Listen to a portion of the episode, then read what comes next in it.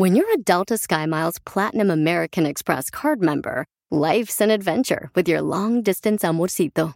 Because who doesn't love walking around the Big Apple con tu media naranja? Or finding the most romantic sunset overlooking the Pacific Ocean? And sneaking in besitos inolvidables in Venice. The Delta SkyMiles Platinum American Express card. If you travel, you know. Learn more at go.amex slash you know. eBay Motors es tu socio seguro. Con trabajo, piezas nuevas y mucha pasión, transformaste una carrocería oxidada con 100.000 millas en un vehículo totalmente único. Juegos de frenos, faros, lo que necesites, eBay Motors lo tiene. Con Guaranteed Fee de eBay, te aseguras que la pieza le quede a tu carro a la primera o se te devuelve tu dinero. Y a estos precios, quemas llantas y no dinero. Mantén vivo ese espíritu de Ride or Die, baby, en eBay Motors. ebaymotors.com. Solo para artículos elegibles se aplican restricciones.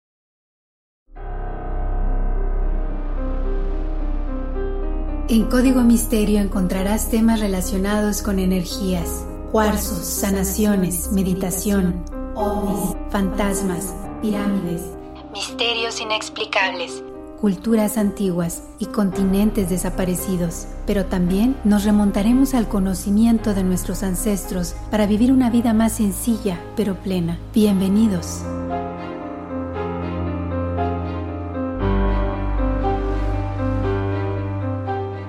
¿Qué tal? ¿Cómo están? Bienvenidos a un episodio más de Código Misterio. Les saluda Horacio Ontiveros.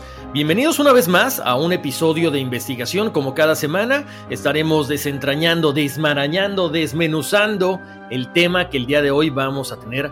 Bueno, en unos momentos más. Como siempre, les agradecemos muchísimo a todos aquellos ustedes que están pasando la voz, que estamos en Facebook y en Instagram como Código Misterio, por supuesto. Ahí ya saben que pueden ver desde memes, videos de fantasmas, videos insólitos, algunos avistamientos ovnis y por supuesto también ir acompañando cada uno de los episodios de investigación con algunas de las fotografías e ilustraciones que compartimos con todos ustedes. Así que bueno, pues bienvenidos a Que Pasen la Voz. Como siempre, todos los podcasts, todos los episodios los encuentran en las plataformas de audio de su preferencia, como Spotify, como Apple Podcast, Google Podcast, aquellos que han estado dejando sus comentarios en Apple Podcast. Como siempre, muchísimas gracias a la gente que nos está escribiendo a través de las redes sociales, riéndose, compartiendo. Esa es la idea. Eh, por ahí causó un poquito de furor el video ese del perro que camina sobre el agua. Mucha gente decía que es una de estas mallas de protección que normalmente se usan en las albercas, en las piscinas aquí en Estados Unidos. Otros dicen que son eh, los mosaicos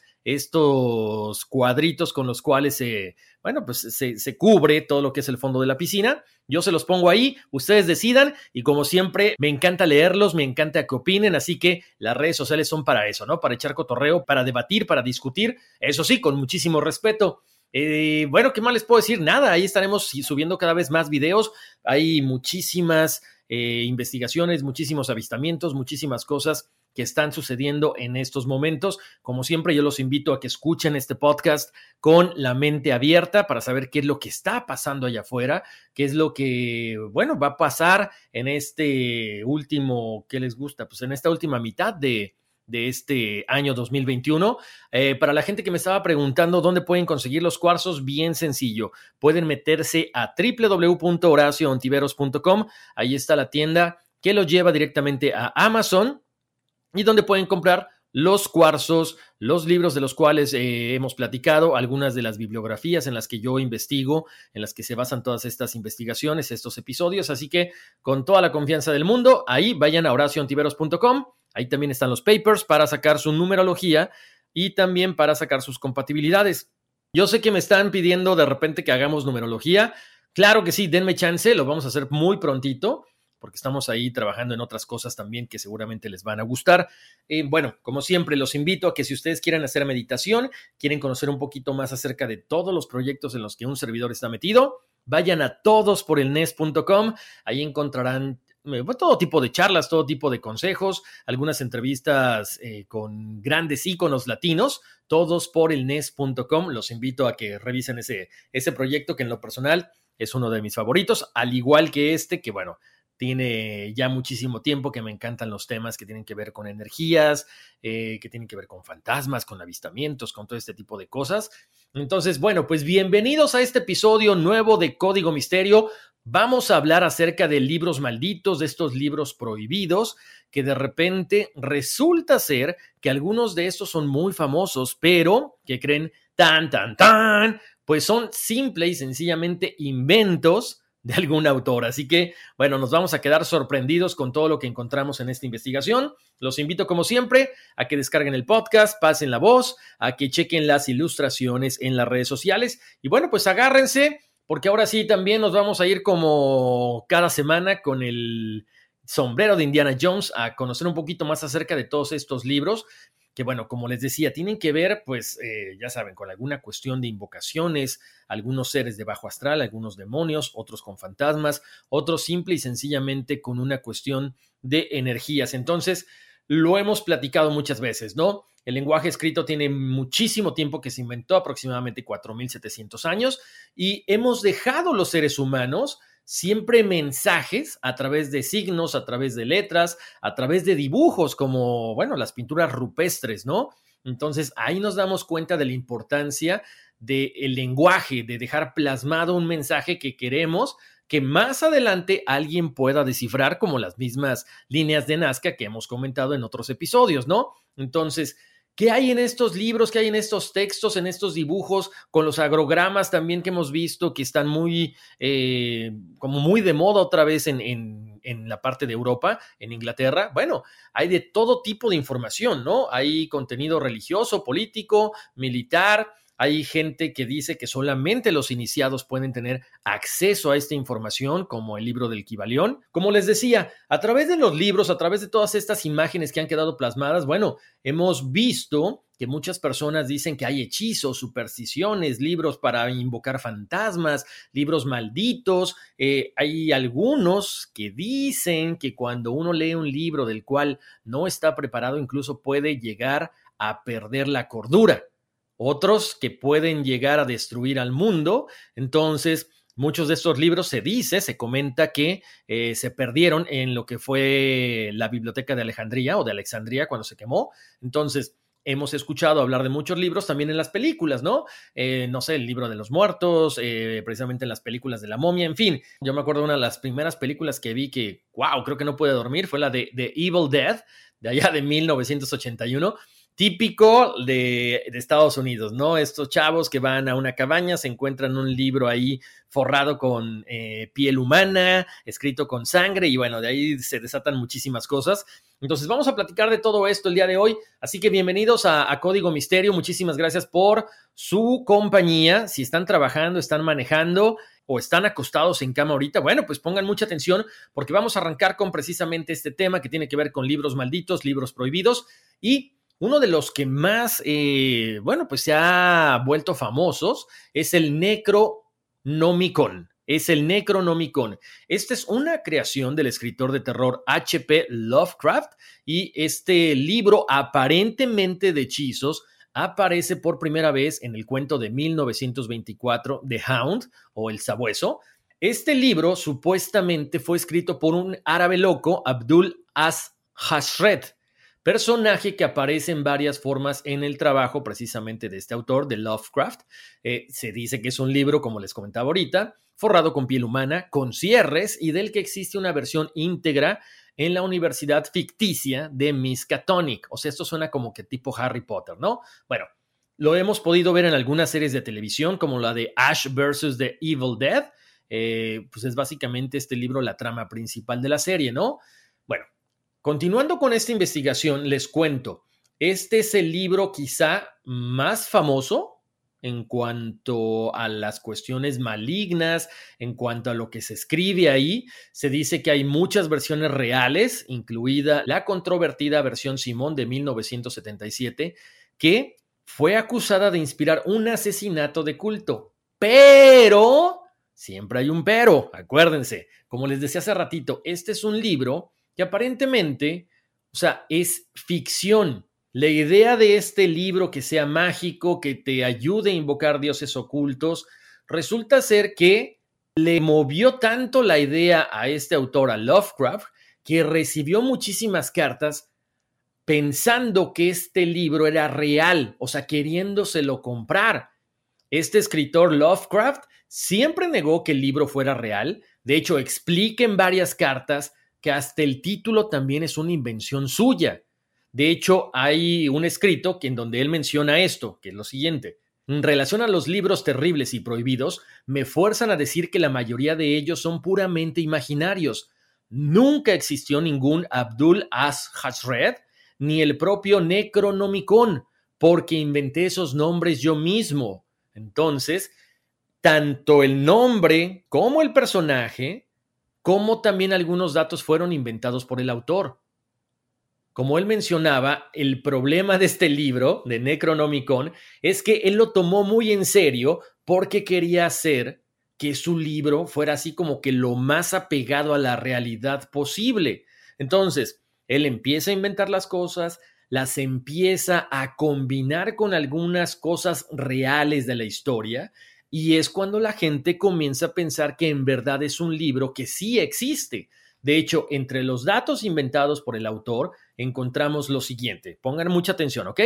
El Necronomicon fue escrito en el año 730 por un poeta y demonólogo árabe nacido en Yemen llamado Abdul al-Hashred. Se trata de un personaje ficticio cuyo nombre viene del seudónimo que el propio Lovecraft usó en su juventud cuando leyó el libro de las mil y una noches. En ese momento es básicamente la contracción de Abdul al-Hasred, o sea, el que lo ha leído todo. Tiene mucha lógica, ¿no? Si vamos poniendo atención. Posteriormente se dice que al-Hasred titula el libro en árabe Kitab al-Asif. En árabe significa el rumor de los insectos por la noche, que es un sonido que el folclore árabe atribuye a demonios como los Dijins y Gulés, que ya se mencionan en las mil y una noches. De hecho, los jeans hemos comentado aquí precisamente en Código Misterio. Al-Hashred murió en el año 738, despedazado y devorado a pleno día por una entidad invisible en un mercado de Damasco. Parte del libro lo compiló otro erudito iraní llamado Ibn Kalihan, este último sí es un personaje real, acuérdense, él va mezclando la ficción con la realidad. ¿Qué podemos decir de este libro? El Necronomicon lo tradujo al griego bizantino un monje llamado Theodorus Filetas, que es un personaje ficticio, que fue el que le dio su título actual. Las versiones en árabe y en griego no existen, se han perdido para siempre. Las versiones actuales proceden de una traducción al latín realizada en el siglo XIII por un padre dominico llamado Olaius Wormius, que suena así como que también tipo Harry Potter, ¿no? El problema es que sí hay un personaje real con este nombre y era un médico y anticuario de Dinamarca en el siglo XVI. Ahí nos damos cuenta que va mezclando ficción con realidad. Perdónenme que sea tan retirativo, pero quiero, quiero asegurar que vamos entendiendo. Bueno, Fíjense nada más cómo la realidad supera la ficción. Hubo un momento en que la Iglesia Católica prohíbe este libro. De hecho, editores españoles, editores alemanes realizaron varias copias de esto en el siglo XVII. Se comenta que en la actualidad hay cuatro copias, una en la biblioteca Widener de la Universidad de Harvard, dentro de una caja fuerte, una copia del siglo XV en la Biblioteca Nacional de París, otra en esta universidad que les decía que no existe, que es la Miskatonic de Arkham, que es como tipo Batman, y otra en la Universidad de Buenos Aires. Ahora, yo les comentaba, cuando una leyenda eh, urbana pasa esta situación de la ficción, se convierte como en una realidad, ¿no? Como les decía, muchas personas aseguran que Lovecraft no inventó esto, sino que fueron vivencias.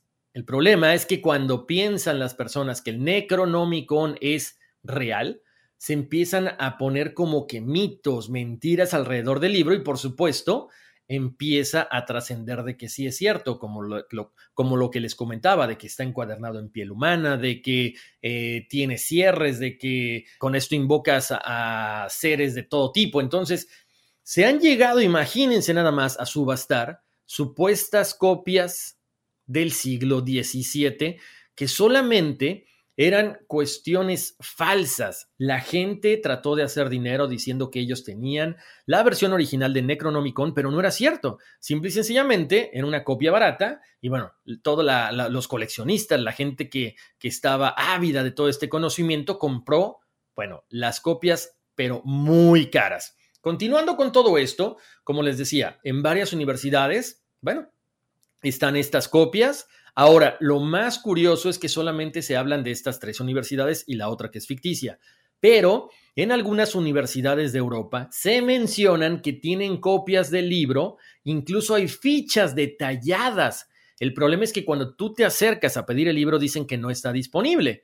Ojo, ya se han dado cuenta de que es una cuestión que tiene que ver con bromas. O sea, tratan de legitimar que el libro sí está, pero que alguien lo tiene en su poder en ese momento. De hecho, se menciona que hasta el mismísimo Jorge Luis Borges creó una ficha del Necronomicon en la Biblioteca Nacional de Buenos Aires. Ahora, como les decía, no es el único caso. En 1973, la editorial Old Wilkes Press publicó una supuesta edición limitada del Necronomicon basada en unos manuscritos supuestamente encontrados en Medio Oriente por el escritor de ciencia ficción El Sprague de Camp. La obra está escrita en un dialecto inventado del árabe llamado Duriak.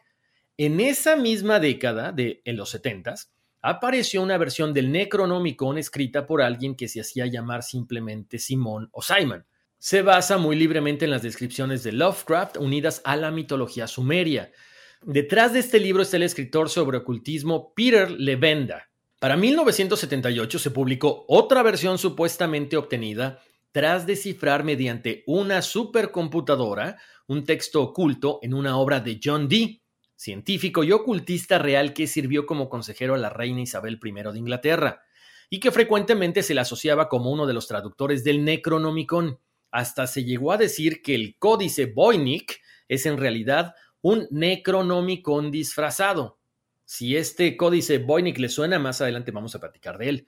Continuando con todo esto, como les decía, Definitivamente el Necronomicon es un texto que nunca ha existido, pero del que más versiones existen. La situación ha llegado, bueno, a ser así como que una cuestión importante a nivel mundial, porque mucha gente piensa que es como una cortina de humo para ocultar la existencia de otros libros que habría leído el autor y otras personas, pero que sí contenían conjuros, sellos y poderes ocultos que se le atribuyen a este volumen original. O sea, es como para despistar al enemigo, ¿no? Entonces, interesante porque hasta el momento, yo sé que ustedes me habían escrito, me habían preguntado, ¿qué pasa con este libro? Yo les estoy trayendo lo que tengo de investigación, entonces no podemos meter las manos al fuego por decir, este libro sí existe, si el mismo autor dice que no. Ahora, acuérdense también, el conocimiento llega a las personas correctas, a las personas que merecen ser iluminadas. Quizá Lovecraft está tratando de despistar al enemigo para que solamente las personas que tienen la suficiente preparación puedan descifrar lo que es este libro del Necronomicon.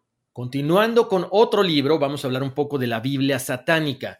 Esta Biblia satánica es un libro real que fue escrito por Anton LaVey o LaVey en 1969 tiene diferentes ensayos, tiene observaciones, tiene rituales y se considera un texto religioso dentro del satanismo de la Biblia. Esta Biblia satánica, o también como se le conoce como Biblia negra, es un libro de culto entre miles de sectas a nivel mundial, precisamente de sectas satánicas, de sectas que siguen a Lucifer, y básicamente estarían conteniendo todo lo que son los fundamentos ideológicos ensayos, como les decía ahorita, rituales satánicos, entonces también es una cuestión de filosofía. Para muchas personas este libro se basa en el existencialismo de Friedrich Nietzsche, junto con un compendio de ciertos escritos ocultistas, incluyendo la filosofía de Aleister Crowley, que era un influyente ocultista, místico y además mago ceremonial, que él funda la filosofía religiosa de Telema, o filosofía de vida basada en la regla o ley haz tu voluntad. Les comentaba hace ratito, Anton LaVey era un personaje curioso, era un personaje muy misterioso y nunca se supo exactamente de dónde venía, qué es lo que hacía, pero se rumoraba que se juntaba con gente de poder. De hecho, se menciona que él tuvo una relación muy cercana con Marilyn Monroe. También se comenta, chéquense este dato, que su abuela era de Transilvania. Tan, tan, tan. O sea, era un vampiro, no sabemos, pero su abuela era de Transilvania y por lo mismo le enseñó muchísimas historias y muchísimos rituales de vampiros. ¿Cuál es la filosofía de esta Biblia satánica? Como les decía, este autor menciona que el cristianismo solamente está en la tierra para atemorizar, para reprimir y para no dejar pensar a miles de personas o millones de personas. En esta Biblia, en esta religión que ellos manejan, aparentemente la figura del diablo, no es lo que nosotros a nosotros nos han hecho creer. O sea, lo que Satán simboliza en esta Biblia satánica sería la inteligencia, la cuestión carnal, pero también la libertad. Y sobre todo, ellos defienden el uso de la magia, porque estamos aquí por una razón. Y si nos dieron la facultad de hacer magia, bueno, tenemos que hacer uso de ella sin que se nos castigue. Mucha gente piensa que la cuestión de la Biblia satánica tiene que ver con sacrificios, con profanaciones, con cosas negativas. La gente que la ha leído dicen que no, de al contrario, ahí se vislumbra la dualidad entre el bien y el mal, o sea, es como el yin y el yang. Ellos mencionan que si no hay bien, tampoco hay mal, o sea, tiene que existir uno para que el otro también exista.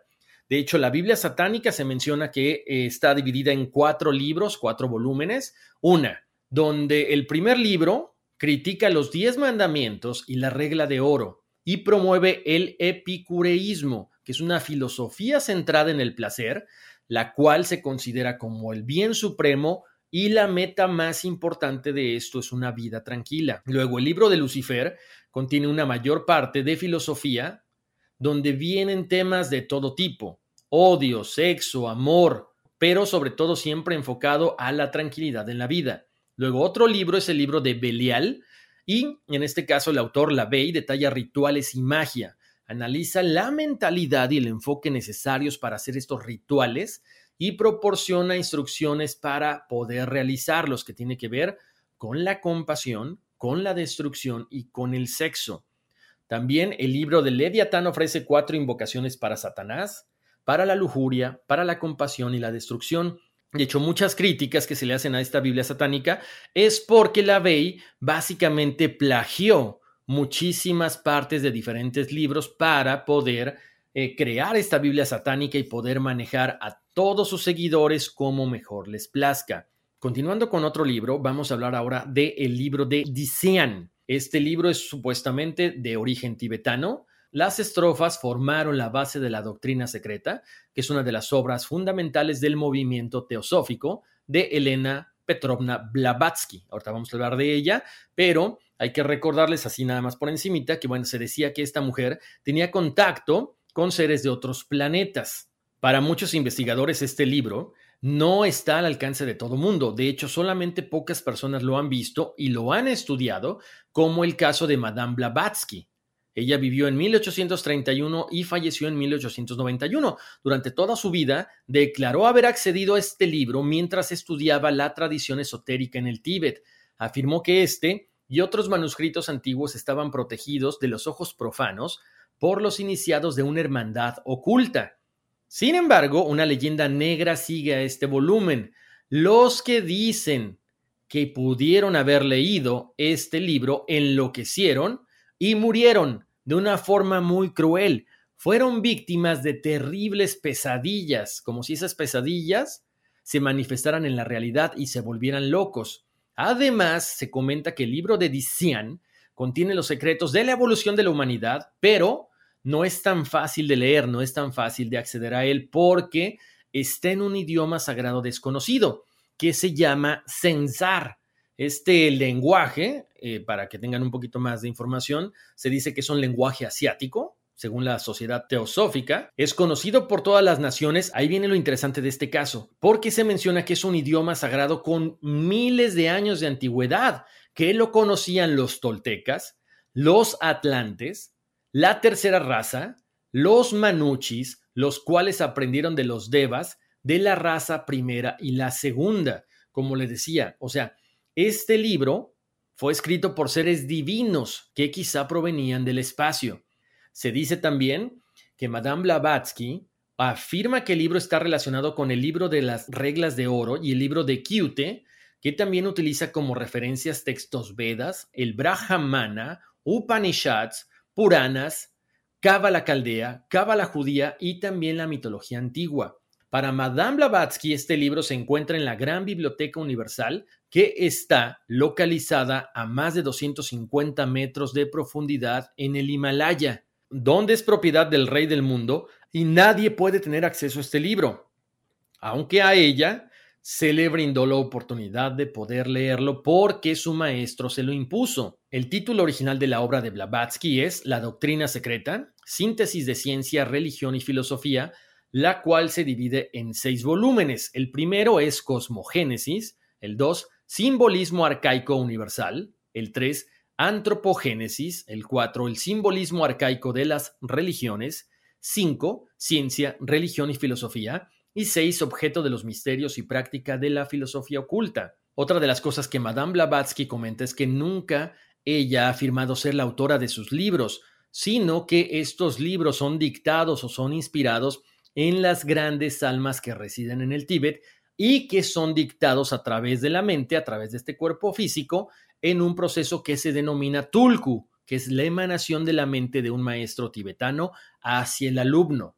Entonces, ahí nos damos cuenta de que quizá Madame Blavatsky efectivamente tiene mucha razón al comentar todo acerca de un libro que ella tuvo acceso gracias a que su maestro se lo impuso.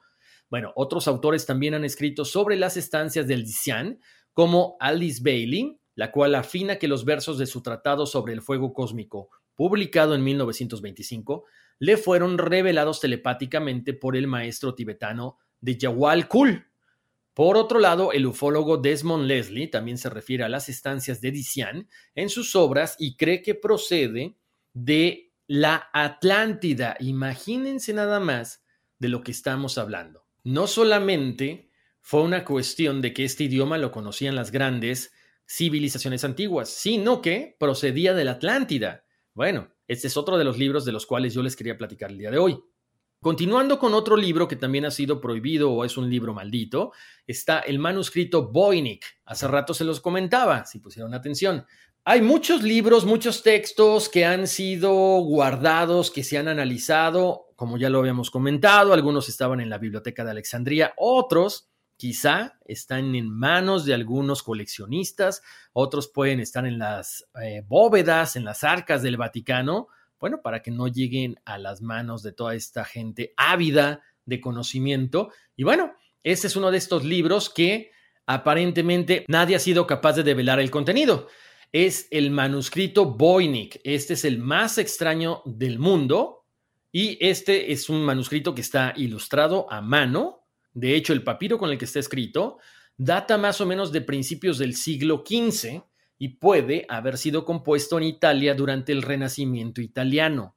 Y es increíble que más adelantito les voy a comentar quién quizá estuviera detrás de la autoría de este manuscrito Voynich. De hecho, lo comentamos en el episodio anterior que tenía que ver con las reliquias sagradas. Bueno, este manuscrito se llama Voynich en honor a Wilfried Voynich, que era un vendedor de libros polaco, que lo compra en 1912. Se comenta que no está completo, faltan algunas de las páginas y quedan alrededor de 240 actualmente. Este texto está escrito de izquierda a derecha y la mayoría de las páginas tienen ilustraciones, tienen diagramas y algunas de las páginas también son plegables. Este manuscrito Voynich ha sido estudiado por muchos criptógrafos profesionales, algunos aficionados, por gente que trata de descifrar los códigos, eh, gente que ha estado participando en la Primera, en la Segunda Guerra Mundial, por parte del ejército americano, por parte del ejército británico, pero nadie ha podido descifrar qué es lo que significan todos sus símbolos ahí. Por lo tanto, pues imagínense, si de los otros libros hablábamos que hay mucho misterio, pues este todavía más porque se especulan muchísimas cosas. En 1969, este manuscrito Voynich fue donado por Hans P. Krauss a la Biblioteca de Libros y Manuscritos Beineck Rare de la Universidad de Yale. Este manuscrito fue elaborado en el siglo XV, como les decía, está repleto de imágenes, de textos, que nadie puede descifrar, que nadie sabe nada acerca de su contenido. Si nos remontamos a cuando se comienza a saber de su existencia, bueno, fue en 1580 cuando el emperador Rodolfo II de Habsburgo, de Habsburgo, estaba muy interesado en todo lo que tuviera que ver con ciencias ocultas, con magia, con rarezas de todo tipo. Se entera de que existe este manuscrito y lo compra por 600 ducados a los ingleses John Dee, que era un mago o una persona que decía que se comunicaba con ángeles mediante unas piedras o mediante unas runas, si lo quieren ver así, y también Edward Kelly, que no tenía muy buena fama porque era una persona que se aprovechaba de los demás y era un embaucador. Bueno, ¿qué pasa con Wilfrid Boynick? Este personaje tiene que salir corriendo, se refugia en Inglaterra, empieza a hacer un nombre precisamente porque empieza a comercializar libros muy raros. Y precisamente él comentaba que este códice Voynich encerraba conocimientos de alquimia que la persona que lo pudiera descifrar traería al mundo una revolución trascendental. Les cuento que este manuscrito Voynich se divide en varias secciones según el tipo de ilustraciones que aparecen en cada página. La más extensa es la de un herbario. Ahí se ven diferentes plantas, están dibujadas con unos símbolos muy extraños que nadie ha podido descifrar qué son. Lo más raro es que para muchos investigadores que han tratado de descifrar cuáles son las plantas que se ven ahí, pues esto ha sido un esfuerzo nulo. Como les decía, ha habido muchísimos intentos por descifrar este manuscrito, pero nunca se ha podido hacer nada. Lo intentaron en el siglo XVII, uno de los alquimistas más famosos, Jacobus Horchiki, de Tepenex, el bibliotecario imperial George Barche, y el profesor de la Universidad de Praga, Johannes Marcus Marci. Este manuscrito también se envió al jesuita Altanasius Kircher, famoso por sus intentos de descifrar los jeroglíficos del antiguo Egipto, pero definitivamente no pudo hacer nada al respecto. En el siglo XX, el profesor William R. Newbold de la Universidad de Pensilvania intentó descifrarlo en el año 1921, pero imagínense lo que sucedió se trastornó porque no entendía nada. Se puso bastante mal. Después pasó a varios expertos estadounidenses en gliptografía. Aplicaron técnicas experimentadas en la Segunda Guerra Mundial. Hubo gente profesional como los filólogos, aficionados, y nadie pudo hacer nada al respecto. Ha habido otro tipo de intentos para tratar de descifrarlo, como sustituir una letra por otra, asignarles un valor numérico, pero no hay un resultado coherente. Por ejemplo, si usaron tarjetas perforadas como las que se usaban hace muchísimo tiempo. Han hecho combinaciones, miles de combinaciones posibles, pero sin ningún resultado positivo. Como les decía, aparentemente estos dibujos, estos textos que vienen ahí son imposibles de descifrar Incluso hasta se le ha dado un nombre a este tipo de lenguaje, se le llama el Voyniches. Y según, aparentemente, lo que muchos esotéricos comentan es que ahí vienen ritos ocultos, dibujos de plantas, astros, mujeres, pero no es la representación de lo que vemos, sino serían cuestiones alquímicas, que solamente un verdadero maestro o maestre, como les llaman, podría entender qué es lo que está pasando ahí. Ahora, chéquense nada más. Hace rato les mencionaba un personaje muy importante. Aparentemente pudiera haber sido realizado por Leonardo da Vinci. Así es, ¿se acuerdan que la vez pasada dijimos que eh, la sábana santa de Turín aparentemente era un autorretrato de Leonardo da Vinci? Pues una vez más aparece Leonardo da Vinci en esta historia.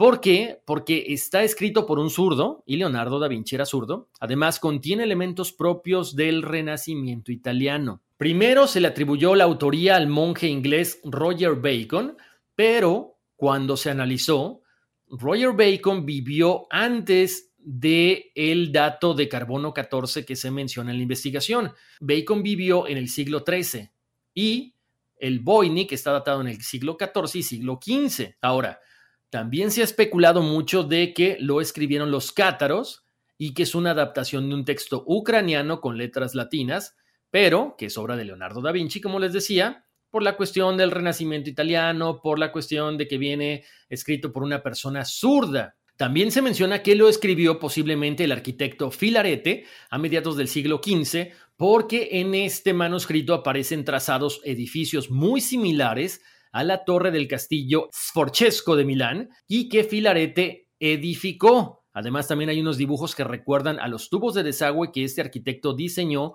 para el Hospital Mayor Milanés. El último de estos intentos parece haber conseguido un poquito de adelantos para la traducción a la interpretación. Greg Kondrak, que es un profesor de ciencias de la computación, y Bradley Hauer, un estudiante de posgrado, ambos de la Universidad de Alberta en Canadá, ellos están usando la inteligencia artificial para descifrar el manuscrito Voynich. Han descubierto que el hebreo es la lengua de escritura más probable, pero, ojo, no está 100% confirmado. Como siempre, también se menciona que estos libros se hicieron con el fin de sacar provecho de la gente con mucho dinero en Inglaterra. De hecho, se comenta que uno de los nombres que les mencioné hace ratito, John Dee, que era mago, matemático y aficionado al ocultismo, creó este libro junto con este embaucador Edward Kelly porque sabía de la fascinación de Rodolfo II por la cuestión de fenómenos paranormales, por la cuestión de la magia y por la cuestión de los fantasmas. Por lo tanto, hicieron este libro solamente para tratar de sacarle una gran cantidad de dinero, pero eso no está confirmado. En resumen acerca de este manuscrito, podemos decir que no hay ninguna clave que hasta el momento haga posible la comprensión del libro, si es que llegara a existir.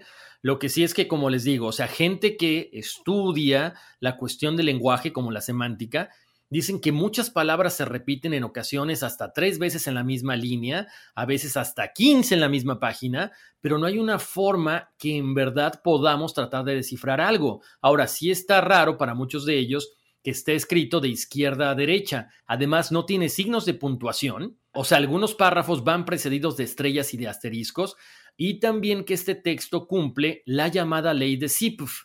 Ahora, otra de las cosas que también le llama la atención a todos estos investigadores es que aparentemente está escrito por una sola mano, con trazo fluido, con trazo seguro, letras homogéneas y muy regulares, o sea, prácticamente idénticas, no hay un solo error. O sea, imagínense lograr esto en un manuscrito. ¿Cómo es posible que un autor no se haya equivocado ni una sola vez y que todas las letras sean iguales? No hay muestras de cansancio, no hay muestras de nada. Por lo tanto, se menciona que quizá fue escrito entre varias personas que se dedicaban a pasar de generación en generación todo el conocimiento que tenía que ver con alquimia, con ciencias ocultas y con contacto con seres de otros lados, de otros planos. Interesante, ¿no? Hasta aquí llegamos con este manuscrito. Ahora vamos a hablar de otro libro también muy fuerte que se llama El Gran Grimorio o El Dragón Rojo. Este libro se dice que es de magia negra, muchos lo datan del año 1521, aunque otros investigadores mencionan que fue escrito a principios del siglo XIX tiene una connotación bastante fuerte, sobre todo para la gente que le gusta el satanismo, porque aquí contiene instrucciones destinadas a invocar a Lucifer con el propósito de realizar un pacto con él. De hecho, este libro, El Gran Grimorio o Evangelio de Satanás, es uno de los textos más misteriosos, más aterradores que se hayan escrito por la mano del hombre, según la gente que lo ha leído. A este libro, por supuesto, no se tiene acceso, solamente pocas personas, una, por el contenido que está y dos, porque se encuentra en resguardo de los archivos secretos del Vaticano. Bueno, ahora vamos a entrar de lleno ya con este libro. El descubrimiento del Gran Grimorio data de 1750 aproximadamente, aunque su escritura es de mucho tiempo atrás. El contenido, como lo habíamos ido comentando, es una guía detallada sobre las diversas maneras de invocar a distintas presencias malignas. Por lo tanto, por eso está bajo el resguardo del Vaticano. Está escrito por el misterioso Honorio de Tebas. ¿Saben quién es? Fue el Papa Honorio III. Para muchas personas, para muchos investigadores, era experto en ocultismo y se menciona que hizo este libro cuando estaba poseído por el propio Satanás. Por otro lado, el Papa Honorio III gobernó la Iglesia desde el 1216 a 1227. Dentro de su pontificado, organizó en Roma una reunión con los mejores magos y ocultistas provenientes de diversas partes del mundo. De este encuentro, los historiadores han concluido que pudo haber surgido el material inicial de este libro hallado muchos años después. Es uno de los libros ocultistas más temidos de toda la historia y su propio origen es un misterio lleno de leyendas y datos que despistan a los expertos y a los investigadores. Grimorio, de hecho, es una variante antigua de la palabra francesa gramaire, que significa gramática, y todos los libros eran nombrados de esta manera, pero con el paso del tiempo el término grimorio comenzó a ser usado para los libros ocultistas exclusivamente. El texto escrito por Honorio de Tebas se ganó a pulso esta denominación por todas las cosas siniestras que están escritas en este libro. Como les decía, ahí se menciona cómo el ser humano puede entrar en contacto con energías, seres de otras dimensiones, como fantasmas, ángeles o demonios. Imagínense, hace ratito les comentaba, fue descubierto en 1750, pero ahora sí les voy a decir en dónde. Se menciona que fue descubierto en la tumba del rey Salomón en Jerusalén en este año, 1750, y desde entonces su leyenda no ha hecho más que crecer. Como les decía, gracias a este libro, muchas personas aparentemente han invocado a Satanás en persona y a su ministro Lucifago Rofo Cale a través de una vara destructora o férula con la cual se somete a esta deidad para hacer un trato con ella, como el anillo del rey Salomón, ¿no? Si se acuerdan de eso. Bueno, este gran grimorio, este libro, contiene todo lo necesario.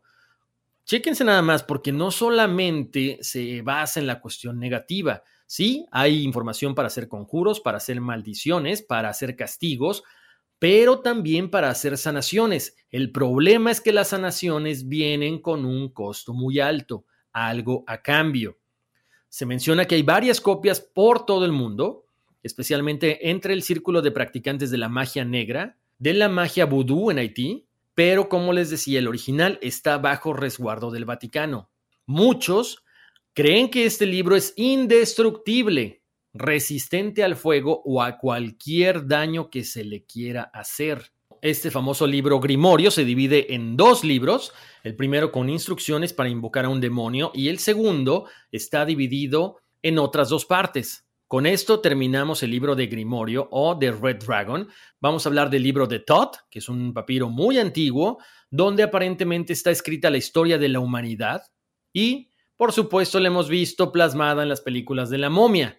Se menciona que está cargado de hechizos mágicos, también de cuestiones médicas y de toda la filosofía del antiguo Egipto. En la historia de Egipto se cree que varios faraones fueron asesinados siguiendo las indicaciones de este libro, como en el caso de Ramsés III, y le daba algunos superpoderes a los estudiosos del mismo, como magia negra, vudú, la capacidad de mirar al sol directamente sin protección y de resucitar a los muertos, pero era un libro tan temido que todo aquel que lo tuviera en su posesión era condenado a morir decapitado. ¿Qué es exactamente este libro? ¿Qué contiene? Bueno, el libro de Tod es un manuscrito egipcio que está compuesto por 78 láminas de oro puro. Está compuesto por dos partes. La primera parte de la historia relata un diálogo entre Hermes Trimegisto, un ser mítico perdido en el tiempo, y el mismísimo dios Tod, quien sería su discípulo, y la segunda parte sería el diálogo entre Thoth y el dios Osiris. Se comenta que es una historia de amor y miedo en la que se puede apreciar, como ya veremos, que se trata de seres inmortales que estaban atrapados en este mundo y que querían dejar implantado su conocimiento en todos los seres humanos. Se menciona que todo aquel que tenga acceso al libro de Todd por completo será capaz de ver a los dioses tal y como son en realidad. Los podrán percibir donde quiera que estén. No todo es miel sobre hojuelas, también hay una maldición acerca de este libro de Todd. Según se relata en una sección de este libro, el dios Todd habría escrito 36.525 libros muy parecidos a este, lo cual representa todo un reto para alguien como todos nosotros, o sea, alguien mortal, y sobre todo que tiene un tiempo limitado en este plano. también se cuenta que este libro fue resguardado en el Nilo en una caja llena de serpientes venenosas porque no cualquiera puede tener acceso al conocimiento que está ahí.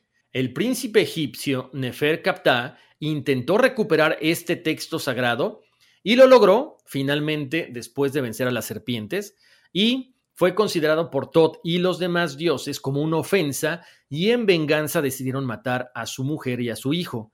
Esto produce una gran depresión en el príncipe, se suicida y es cuando el dios Tot decide enterrar nuevamente el libro junto al cadáver de Nefer Kapta y conjura ahí la maldición del libro de Tot que busca evitar que otros ladrones pudieran robarlo.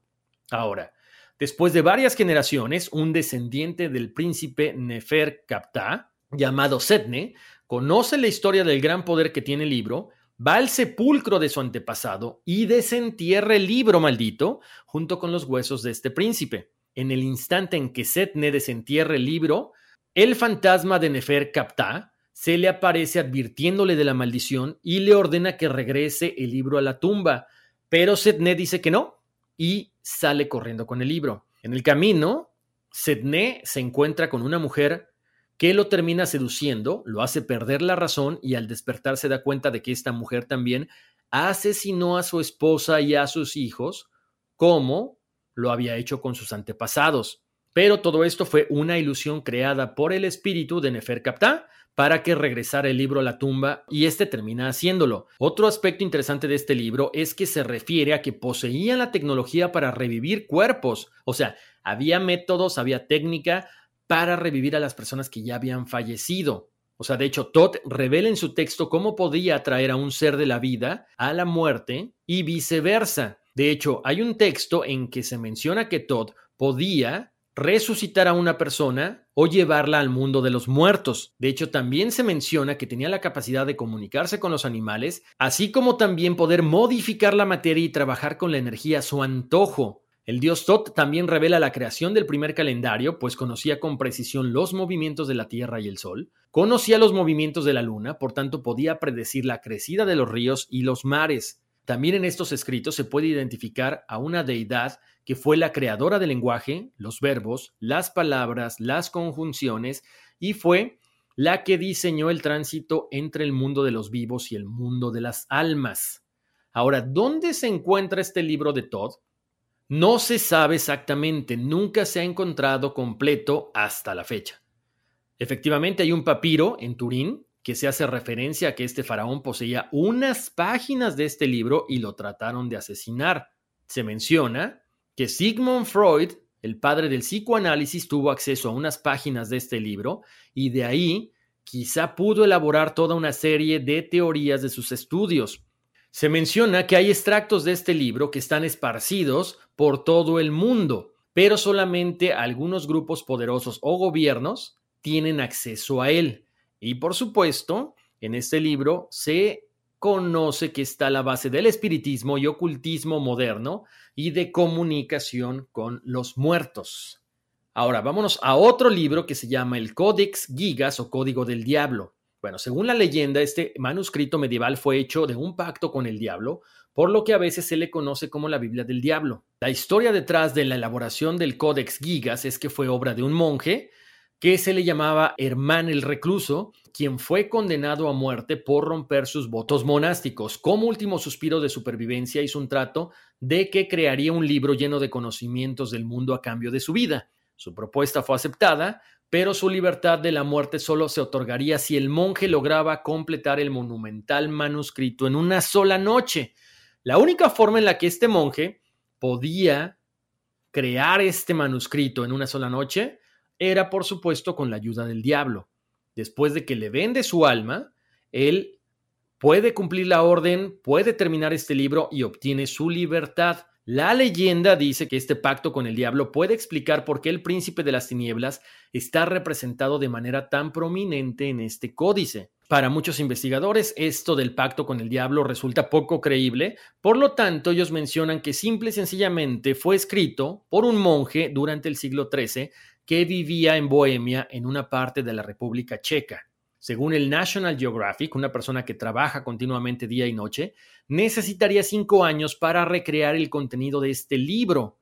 Por lo tanto, de manera realista, la persona que lo escribió habría tardado al menos 25 años en crear el códice desde cero. Además, tendría que haber conservado la misma uniformidad a la hora de escribir de principio a fin. Por lo tanto, ahí es que mucha gente dice que sí fue escrito por este monje en un solo día. Este libro está compuesto por 320 páginas, creada con la piel de 160 burros. No me pregunten por qué. En algún momento de la historia alguien le quitó 10 páginas. Se cree que en estas páginas estaban presentes las reglas de San Benito, que era una guía para vivir la vida monástica en el siglo VI. En este libro se incluyen algunos escritos sobre exorcismo, fórmulas mágicas, un calendario con una lista de santos y pueblos de interés bohemios y los días en que fueron honrados. También tiene ilustraciones y muchos de los dibujos son impresionantes para la gente que lo ha visto. De hecho, dos de los dibujos más famosos es que se percibe al diablo y a la ciudad celestial uno frente al otro. El diablo se presenta como una figura grande y monstruosa que ocupa la totalidad del infierno y está dibujado con grandes garras en la punta de los brazos extendidos, cuernos con puntas rojas, pequeños ojos rojos, una cabeza verde y dos largas lenguas rojas. Se muestra agachado entre dos grandes torres y lleva un taparrabos de armiño. Este material solía ser utilizado por la realeza y puede ser un guiño al diablo como el príncipe de las tinieblas, a pesar de que los retratos del diablo era una ocurrencia común en el arte medieval, su representación en el Codex Gigas destaca por presentarlo solo en una gran página. Al otro lado del diablo, como les decía, está la representación de la ciudad celestial, donde se muestran muchos edificios, torres detrás de muros rojos. Estas torres se proyectan desde las paredes y la ciudad celestial está bordeada por dos torres más grandes, como el retrato del diablo. Esta imagen probablemente tenía intención de inspirar ideas de esperanza y salvación y contrastar con la naturaleza malvada del diablo. Como les comentaba anteriormente, se desconocen exactamente los orígenes del Codex Gigas. De hecho, en el texto hay una nota que indica que el manuscrito fue empeñado por los monjes de Podlaitze en el monasterio de Sedlec en 1295. De ahí se ubicó en Brenov, cerca de Praga, dado que los monasterios asociados con la historia temprana del Codex Gigas estaban ubicados en Bohemia y el texto se refiere a la historia de esa zona. Por lo tanto, se acepta también que pudo haber sido creado en Bohemia. Posteriormente se menciona que Rodolfo II lo llevó a su castillo en Praga en 1594. Ahí permaneció hasta 1648. El ejército sueco saquea la ciudad y uno de los tesoros que se llevaron fue precisamente este manuscrito y así llega hasta Estocolmo. Para 1877 este Codex Gigas pasó a formar parte de la colección de la Biblioteca Nacional de Suecia en Estocolmo, donde se encuentra hasta la actualidad. Muchas historias, muchas leyendas dicen que el Codex Gigas fue maldecido y trajo desastres o enfermedades a quien lo tenía en su poder. Afortunadamente, la Biblioteca Nacional no ha tenido ningún tipo de problema. Ahora, déjenles cuento que no es un libro normal. Tiene un metro de altura y pesa 75 kilogramos. Básicamente con esto llegamos al final de este episodio de libros malditos o libros prohibidos. Muchísimas gracias por haberme acompañado en otro episodio más de Código Misterio. Me encanta que opinen en las redes sociales. Vayan a Código Misterio en Facebook e Instagram para que chequen las fotos, las eh, ilustraciones y por supuesto pasen la voz de que estamos en todas las plataformas de audio como Spotify, Apple Podcast, Google Podcast y si me pueden dar cinco estrellitas de calificación y dejar sus comentarios en Apple Podcast, serán bien recibidos todos sus comentarios. Ya saben que si me quieren contactar, la mejor forma para hacer una colaboración, para sugerirme un tema, es a través de mi correo electrónico, contacto arroba códigomisterio.com. Ya saben que los mensajes a través de las redes sociales de repente no llegan directamente y ahí se quedan perdidos en la inmensidad. Les mando un abrazo muy grande, pórtense muy bien, bendiciones y vámonos, que aquí espantan. It's your time. Join global thought leader, executive producer, and New York Times bestselling author TD Jakes and today's leading culture shifters for an experience unlike any other. At the 2024 International Leadership Summit, spiritual and business leaders can gain the practical tools they need to maximize their timing for success. With world class discussions, breakout sessions, and networking opportunities, this is where your dreams turn into reality. Timing is everything, and your time is now. March 21st through 23rd in Dallas, Texas. Register today at thisisils.org. When it comes to buying your first home, everyone has questions. Can we even afford to buy a house right now? Well, I need to negotiate. How do I even negotiate? Luckily, a REMAX agent has answers. Hey, Brian, those are really good questions. They are? Thanks. It's my first time buying. I work with first time buyers all the time. I got you. REMAX agents have more experience than other real estate agents. Visit REMAX.com or download the REMAX app to find the right agent. The right agent can lead the way. Each office independently owned and operated.